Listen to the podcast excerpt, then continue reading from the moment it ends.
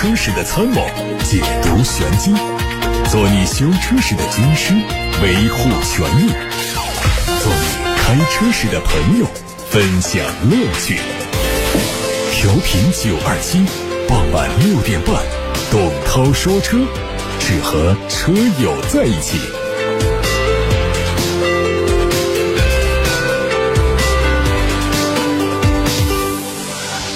各位新年好，欢迎来到今天的兔年的第一期董涛说车节目直播。我们先关注汽车资讯，稍后解答大家的选车用车提问。兔年车圈的第一个大新闻来的比以往都要早一点。元月二十六号，丰田汽车紧急对外宣布一项重大的顶层人事变动，现年六十六岁的丰田章男将于四月一号起正式卸任 CEO。此后，他将接替即将退休的内山田竹志出任丰田的董事长。丰田首席品牌官、雷克萨斯品牌负责人将会接替他的 CEO 职位。虽然丰田章男并没有完全退出集团的管理层，但在丰田的体系中，董事长基本上是远离集团。他内部日常管理运营的，这就意味着丰田章男大概率将不会再插手丰田后续的产品研发和发展方向。在他本人的辞职演讲中，他也提到，为了进一步推动丰田的改革，自己将会以会长的身份在幕后协助新的 CEO。作为目前全球销量最高的汽车品牌，丰田将暂时不再姓丰田，并且正式进入到一段朝代更迭的时期。最近，中国汽车工业协会联合相关单位编写并发布了《中国增程式电动汽车产业发展报告》，提出伴随着新能源汽车发展和增程式技术路线的优势逐渐显现，越来越多的国内车企开始布局增程式产品。二零二二年，国内增程式电动汽车的销量进一步提升，预计到二零二五年，增程式电动车的销量可能会突破五十万辆。据天眼查数据显示，截止到目前，我国有三百多家增程式电动汽车相关企业，其中二零二二年新增注册企业的增速。为百分之八点五。报告认为，新能源汽车技术路线的多元化是必然趋势。未来一段时间，增程式电动、纯电动、插电式混合动力等技术将会长期并存。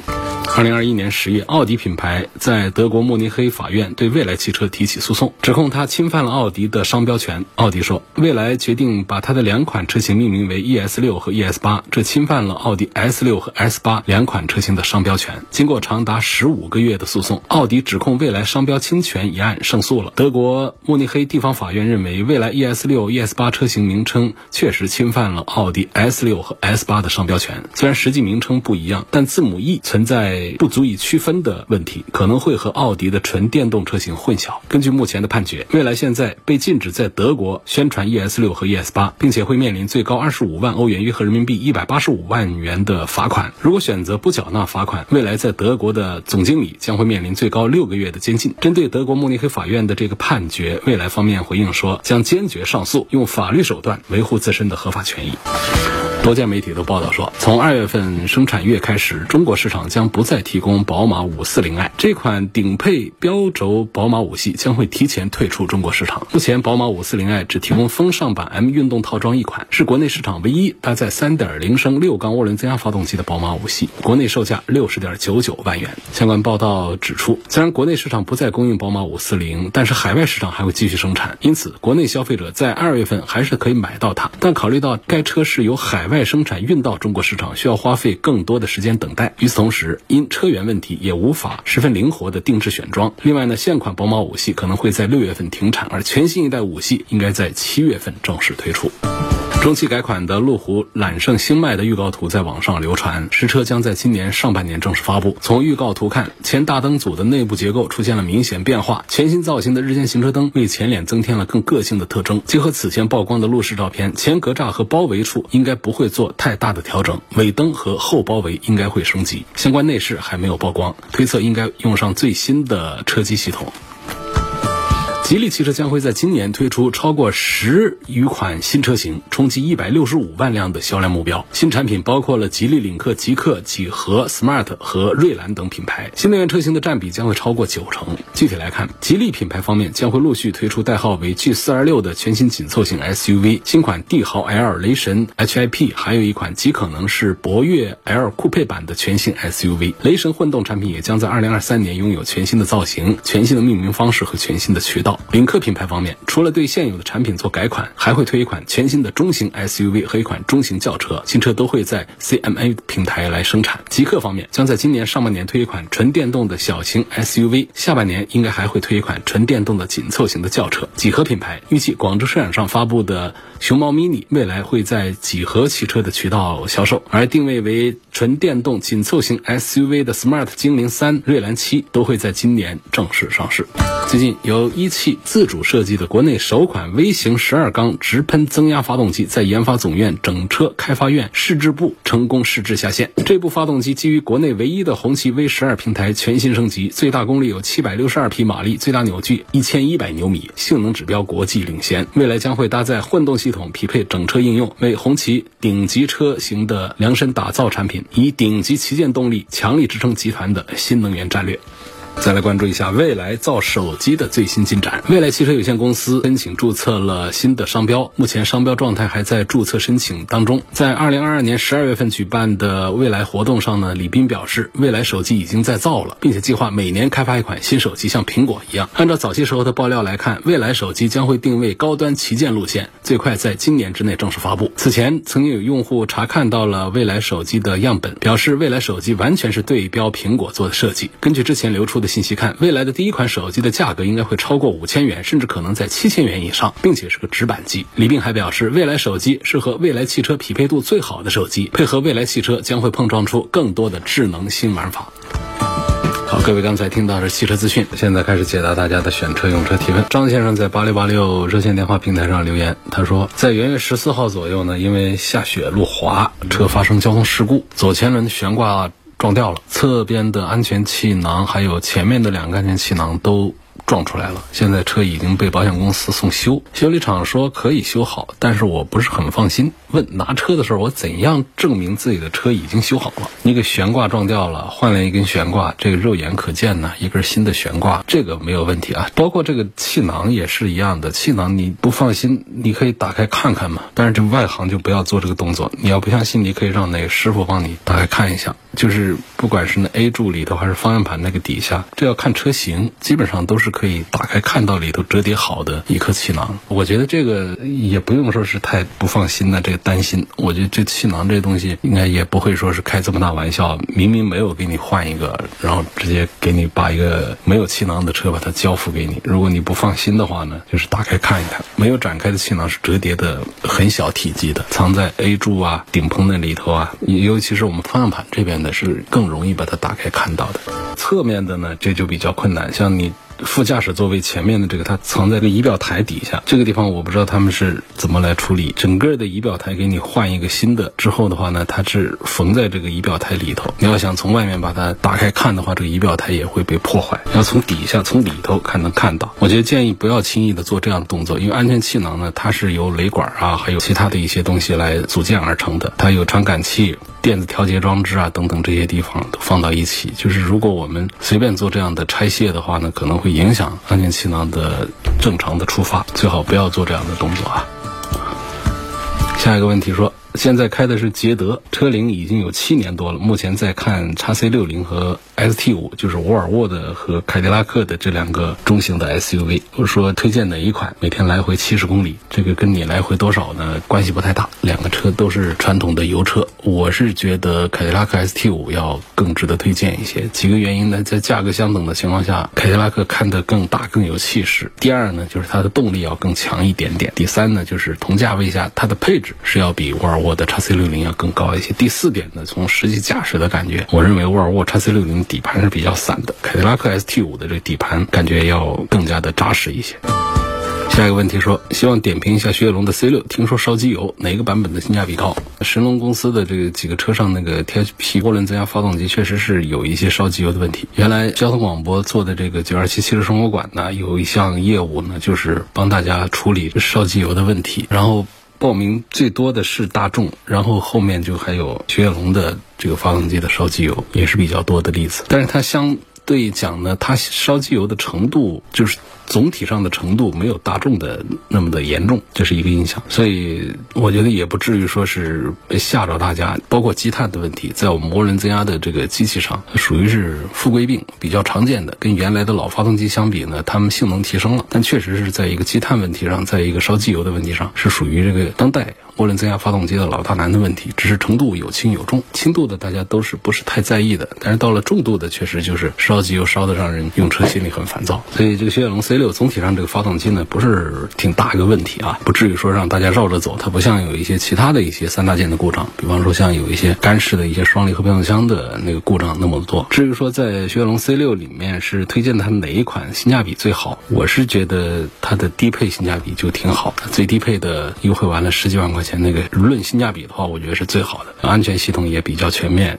这个常见的一些娱乐配置啊、舒适配置也是该有都有。呃，至于其他的那些比较特别花钱的那些，其实也并不是太好用的。比方说它的导航路况显示系统啊、有卫星导航系统啊等等，这都是在中高配上它会有的。这些本身就没咱们的手机好用。车载智能系统，这雪铁龙这一套这个四 G 啊、车联网这套系统本身也都不是太好用。所以在中高配上为这些东西来花钱的话，确实是意思都不太大。那我们常见的这些安全配置，刚才讲的基本上该有的也都有。然后另外呢，像买这样的中级轿车的话，常见的讲 LED 灯要不要讲究？这个可以讲究一下。你像它有一个配置，原来还用过卤素的灯的，而且这个共创版呢，也是这个2022款的这个 C6 的一个主打的一个版本，它有 LED 灯啊，有中间的那块那个彩色的触控的液晶屏啊，这些都是有的。座椅的材质呢，也不是个布的，那是个仿皮的，不是真皮，也是个仿皮，而做的跟这个真皮呢也差不多是，甚至这种仿皮它在性能上呢比这个真皮还好些。比方说它的耐腐蚀啊、耐磨呀、这个耐久性啊，这各方面都要更好一些。那天窗也都是一样的，就这几样东西差不多都有的话，我们还有必要去追求说买它哪个配置？而且现在好像就主打 C 六，虽然说这个车也挺好，挺大个车，你在卖二十万以上，基本上是没人买单的，是这样的一种情况。所以它就是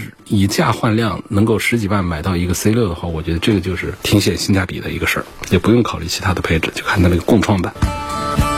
还有一个朋友给我留言，他说：“涛哥新年好，现在进入到选车的决赛圈这说的很形象啊，就是前面呢有海选呐，有各种对比啊，最后把这个注意力锁定在两三款车上，就进入到决赛圈，说的非常的形象生动啊。说凯迪拉克 ST 五的蜂鸟，还有奥迪的 Q 五 L 豪华动感，还有宝马 X 三的领先三零 i，主要是我开家用三口之家，希望从性价比和后期使用成本这些角度来考虑。然后我刚才向另另外一位对比沃尔沃 x C 六零的车友呢，推荐了凯迪拉克的 XT 五。但是当这个凯迪拉克 XT 五呢，来跟奥迪 Q 五 L 的豪华动感和宝马 X 三的领先三零 i 在一起做这个性价比对比的时候，它仍然还是有优势的，因为它在品牌上呢不属于一线豪华，所以它就会在性价比上自然的升级，因为它的终端的实际的成交的价格会更低一些，而且车子呢不输给 Q 五和宝马的 X 三。但是在这个奥迪的 Q 五 L 和 X 三之间，确实是奥。迪，因为最近这一两年它的品牌建设也有一些问题，因此呢，你看谁家的品牌建设弱下来之后，它。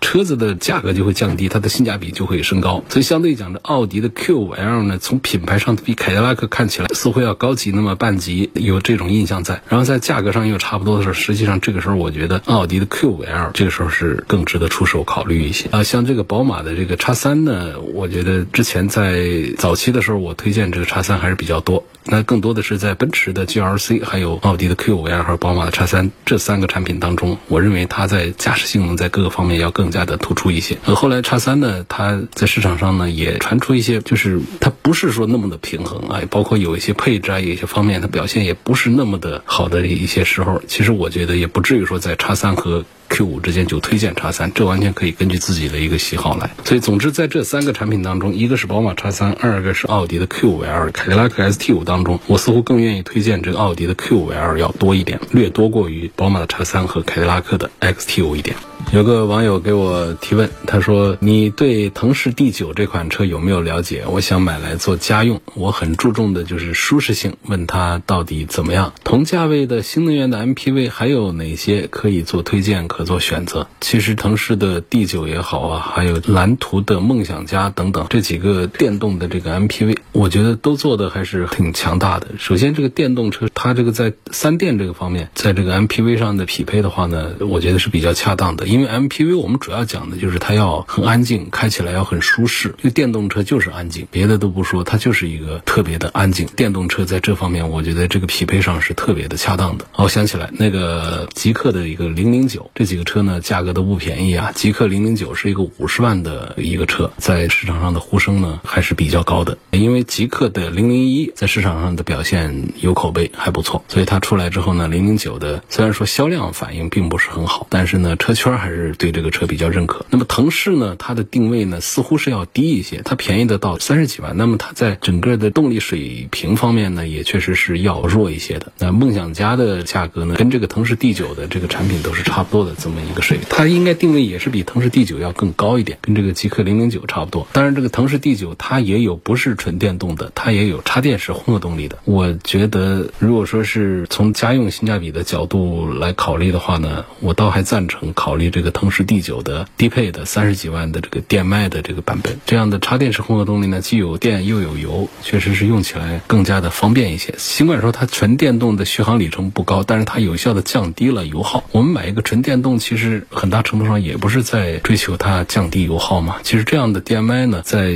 插电式混动这个方面。对于我们行驶里程不是特别大的人来说的话呢，它在油耗降低方面已经是可以让我们很多车主能够接受，就大家不用再担心这么大一个 MPV 是不是每个月的油钱会要很多钱。其实倒是也不用。作为这样四十万左右的，甚至五十万左右的这样的三个纯电动的 MPV 来说，我觉得他们在舒适性方面都没有什么大的值得挑剔的地方，都是在做工上、配置上做的非常的精细、非常的讲究。我建议这位贾先生呢，我就不给你具体说这个 D 九值不值得买，你把这三个车你全试一遍。买车不能盯着一个车看，把这腾势 D 九试一趟，然后再把极客的零零九试一下，然后蓝图的梦想家也拿着试一下看一下。所以从个人的第一感觉上开一开，空间呐、舒适啊、动力啊，第一感觉上找一找。那我给你这个建议的话呢，不能说是哪一款更适合谁，其实三个产品的差异性并不太大。于先生说，我每天跑业务，大概呢每天会跑。两百到三百公里，希望推荐经济实惠的车，预算十万左右。是什么业务？是运营的业务还是跑什么？如果说是我们跑公司业务的话，好像不至于每天要跑两百到三百公里这个情况吧。到底是要干什么来用？这个要弄清楚。如果说你是跑运营的话啊，就是跑载客运营，比方跑网约车啊等等这样的一些情况的话呢，我觉得你可以看一下东风旗下的，你看满大街不都在跑的那个叫 E 七零啊，这些车都可以看看这样的一些产品去。如果说是给推荐油车的话呢，我觉得对于你每天这么大的公里数来说，好像这个成本还是要高一些的。我建议就看这个电车。下面有个朋友希望我能够聊一聊杰尼赛斯。杰尼赛斯这个情况也不好，不推荐买。它应该算是现代的高端品牌第三次进入到中国市场，第三次到中国来了不到两年。现在来看情况的话，也很难有什么好的一个结果。一个月的销量呢，只有百把多辆，全年只卖一千多辆。作为一个豪华品牌，我们看到呢，一个是品牌知名度都有严重的问题，第二个呢，它性价比上呢也不是那么的突出。过去我们看到一台性价比突出的车的印象是什么呢？就是我以为它要五十万，它实际卖三十万，这个就叫性价比。但是你看杰尼赛斯的车，你找不到这种感觉，甚至你觉得跟其他的奔驰、宝马、奥迪的这个产品的这种性价比的表现其实是接近的，是一回事儿的。它推新车的速度倒是挺快，在去年下半年的一次发布会上，一次性的推了好几款出来。打比方说，它那个三厢轿车，一个中大型的一个轿车，就三十几万，这个尺寸上，这个价位，我们在奔驰、宝马、奥迪里面已经是随便挑了。那么吉尼赛斯它胜出地方在哪里呢？就是在少量的一些配置上有一点点的优势。但是这个优势也并不是太突出，再加上品牌网络，网络指的就是这车坏了上哪去修，这要买我上哪个店去看，在品牌建设、网络建设这个方面一直都没有跟上，所以现在基本上业内对于这个产品的话呢，并不看好。吉尼赛斯这个呢，它之前呢。最早是二零零八年，它叫劳恩斯进来的，然后在二零一四年是叫杰恩斯进来，不久都销声匿迹了。然后在前年又是以叫金赛斯进来，产品倒是上的好几个，但是在市场上的声量实在是太弱了。车应该是没有什么大的问题，就是没多大性价比，没多大品牌知名度，所以这个在中国的市场呢，也很可能会面临一些不好的一些结局。那么我们作为消费者这个层面的话呢，就不推荐考虑这样的产品了。